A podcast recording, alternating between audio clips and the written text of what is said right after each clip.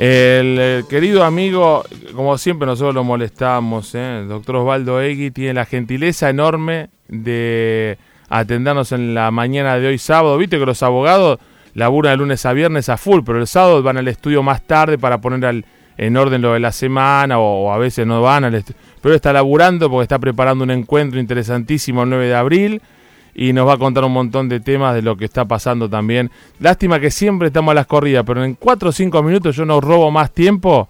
El doctor Egui nos cuenta todo lo que cree conveniente contarnos en esta mañana. Querido amigo, buenos días, ¿cómo estamos? Buen día, Mario, ¿cómo te va? Bien, ¿vos? Bien, todo perfecto, siempre firme escuchando el programa. ¿eh? Muy bien, me parece muy bien. Y, y, lo veo porque cada vez que salimos al aire vos tuiteás, retuiteás, le pones me gusta y todas esas cosas y que estás siempre, atento.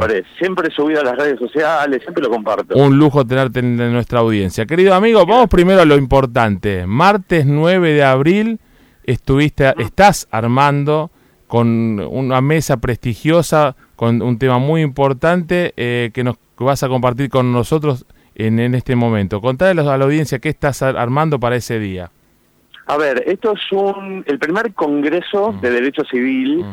que está organizando el estudio del cual soy titular en la Biblioteca Nacional de Buenos Aires, esto es Avenida Las Heras 2555, en donde, a ver, van a venir eh, varios juristas de renombre, entre ellos el presidente del Colegio Público de Abogados de la capital federal, el doctor Eduardo Aguad, jueces del interior del país, inclusive hay eh, un juez que es el juez camarista más joven de toda la historia del Poder Judicial, el doctor Jalil, eh, y hay un abanico bastante importante en una temática diversa, que es muy interesante, eh, hablamos de propiedad horizontal, hablamos de discapacidad, defensa del menor, responsabilidad civil profesional de médicos y abogados, es decir, es abierto al público y eh, el cronograma se puede consultar en la página ah. de la Biblioteca Nacional y en las redes sociales también. Eh, y básicamente esto recae en la sociedad de manera este, de un interés general, no, no es solamente una posición eh, legal, solamente normológica, que a veces es muy difícil para, para el, el común de la gente poder entender, pero en este caso es muy importante porque no todos los días tenemos la oportunidad de eh, estar frente y todos en un mismo en una en un mismo congreso juristas de, tal calibre, ¿no? Entonces me parece que es importante que esto se dé a conocer, eh, en ese en ese caso eh, las eh, el eterno agradecimiento a vos y a tu producción por permitirme difundir esto, que en definitiva es de sumo interés para, para quien quiera concurrir, ¿no? Bueno, ahí sin duda que, que está y que siempre vamos a retuitear también todo lo que vos subas en las redes para que siga hasta el día 8 inclusive y el 9 tempranito. El que no se enteró, a último momento tiene la posibilidad, muchos abogados, mucha gente de derecho nos está escuchando. Pero llego, ayer viernes me llegó al, al WhatsApp, te, robo dos minutos para esto, me preocupa, ¿no? Un comunicado oficial de, del Colegio de Abogados, a ver, lo voy a leer textual. Comunicado de prensa, el Colegio Público de Abogados de la Capital Federal asiste con escosor ante los azotes permanentes y cuestionamientos constantes y lapidarios hacia aquellos que se ocupan de brindar el servicio de justicia. Y después en la redacción a la, de la justicia federal, de cómo el poder político siempre quiere tener injerencia. ¿Me contás en un minuto? Porque, porque es duro este comunicado de la institución que nuclea a, los abogados, ¿no? En la capital federal.